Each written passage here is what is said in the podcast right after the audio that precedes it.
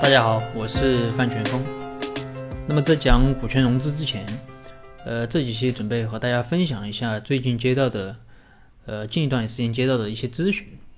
那么今天和大家分享的是一个听众的提问，那就是公司到异地发展，到底是注册分公司好还是子公司好？那么首先我们要了解这个分公司和子公司的区别。两者最大的区别就是分公司它不是独立的法人，而子公司是独立的法人。啊，如果把总公司或者这个母公司比作呃人，呃，那么分公司就好比人的四肢，呃，完全受人的这个大脑控制。那同时，无论你哪只手或者哪只脚干了什么事儿，你都要承担责任。而子公司就好比我们的这个成年子女，啊，他一般还是听你话的。但是他是独立的人，他无论干他干什么事儿，出了事儿都是他自己承担责任，啊，不用你来承担责任。所以分公司和子公司最大的区别就在于这个责任的承担上，公司要对分公司的这个债务承担连带的责任，而不需要对子公司的这个债务承担连带责任。那如何理解这个债务的连连带责任呢？那这里我们假设啊，举个例子。呃，比如说成都的这个 A 公司，他想到昆明去发展，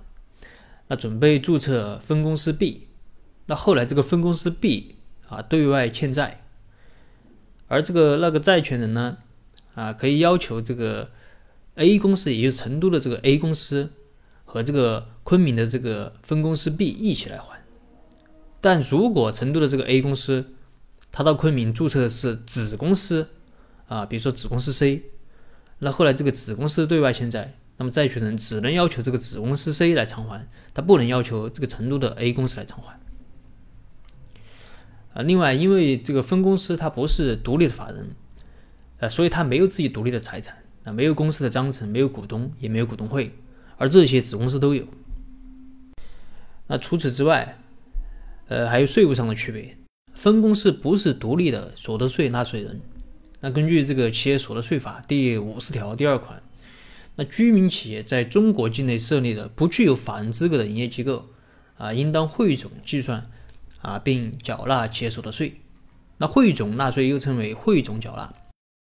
呃，是指的是集那个集团企业和设立分支机构的企业，采取的是由集团企业和的核心企业或者总机构汇总所属成员集中缴纳所得税的一种征税。啊，税收征收办法啊，也就是分公司和总公司的赚的钱要拉到，嗯，要拿到一起来算这个所得税，而子公司它是独立的所得税纳税人啊，因为子公司它是独立法人，所以子公司赚的钱和母公司赚的钱是各算各的所得税。那税务这一块呢，嗯，它相对复杂一点。那除了所得税，还有增值税等。当然，这个所得税是最主要的个一个区别。那了解了这些区别啊，那我们到底是用分公司还是用子公司呢？啊，这里我们呃常常会从这个比如说资质呀、税务呀、债务的连带责任等方面来考虑。啊，首先是关于这个资质啊，比如说如果呃总公司它具备某种呃打个比方啊，比如说建啊，比如说建设工程方面的资质，当总公司要到外地去注册分公司时，那分公司那是可以使用这个资质的。但如果在外地注册的是子公司，那子公司是无法使用这个资质的。第二是关于税务，那这个就相对复杂一点，那需要根据具体情况来看。呃，比如说公司要到要在全国进行布局，那有的地方可能赚钱，有的地方可能亏钱。那此时若从税务上考虑，可能注册分公司更好啊，因为分公司和总公司是合并计算所得税。那赚的钱，啊，赚钱的和亏钱的是可以综合起来的，啊，还比如说总公司它本地有税收优惠政策，那可以考虑总分公司，那这样分公司也可以享受。那如果说异地有优惠政策，啊，这可以考虑啊注册子公司，这样子公司可以享受。第三个是关于这个债务的这个连带责任。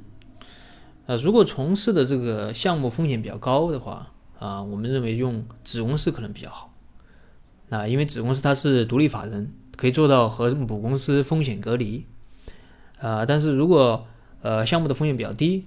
啊，同时又有上面这些啊优势的话，那么可以考虑使用分分公司啊，因为分公司呢注册起来也比较简单方便。那么这就是关于这个呃到底是呃注册分公司还是注册子公司的问题。呃，那么这一期的内容就和大家分享到这里。如果你有什么疑问，你可以添加我的微信或者给我留言，我们再深入的沟通交流。